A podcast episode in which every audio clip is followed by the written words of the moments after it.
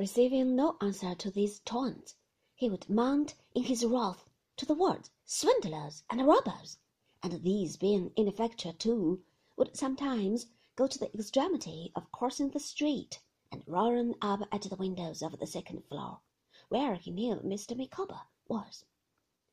At these times Mr. Micawber would be transported with grief and mortification, even to the length, as I was once made aware by a scream from his wife, of making motions at himself with a razor; but within half an hour afterwards he would polish up his shoes with extraordinary pains, and go out humming a tune with a greater air of gentility than ever. Mrs. Micawber was quite as elastic. I have known her to be thrown into fainting fits by the King's taxis at three o'clock, and to eat lamb chops, breaded and drink warm ale, paid for with two teaspoons that had gone to the pawnbrokers at four. On one occasion, when an execution had just been put in, coming home through some chance as early as six o'clock. I saw her lying, of course with a twin, under the grate in a swoon, with her hair all torn about her face. But I never knew her more cheerful than she was, that very same night, over a veal cutlet before the kitchen fire, telling me stories about her papa and mamma, and the company they used to keep. In this house, and with this family, I passed my leisure time my own exclusive breakfast of a penny loaf and a pennyworth of milk I provided myself.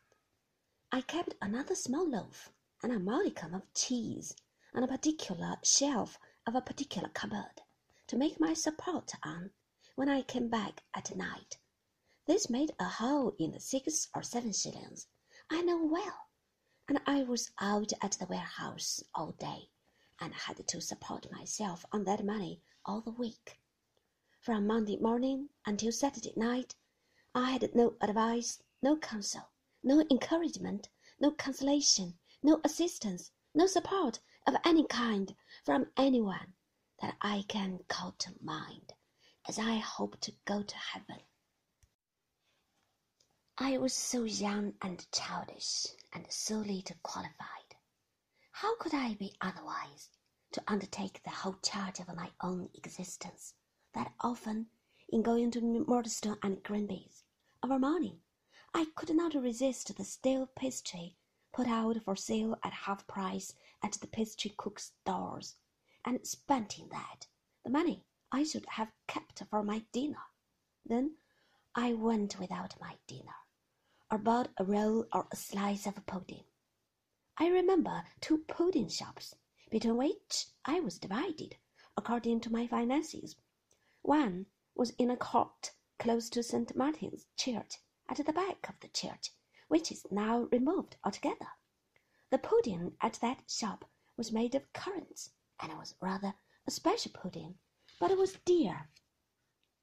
Twopennyworth not being larger than a pennyworth of more ordinary pudding. A good shop for the latter was in the Strand, somewhere in that part which has been rebuilt since. It was a stout pale pudding, heavy and flabby, and with great flat raisins in it, stuck in whole at wide distances apart. It came up hot at about my time every day, and many a day did I dine off it. When I dined regularly and handsomely, I had a saveloy and a penny loaf, or a fourpenny plate of red beef from a cook's shop, or a plate of bread and cheese and a glass of beer from a miserable old public house opposite our place of business, called the Lion, or the Lion and something else that I have forgotten. Once I remember carrying my own bread, which I had brought from home in the morning under my arm, wrapped in a piece of paper, like a book, and going to a famous a la mode beef house near Drury Lane, and ordering a small plate of that delicacy to eat with it. What the waiter thought of such a strange little apparition coming in all alone, I don't know, but I can see him now, staring at me as I ate my dinner, and bring up the other waiter to look.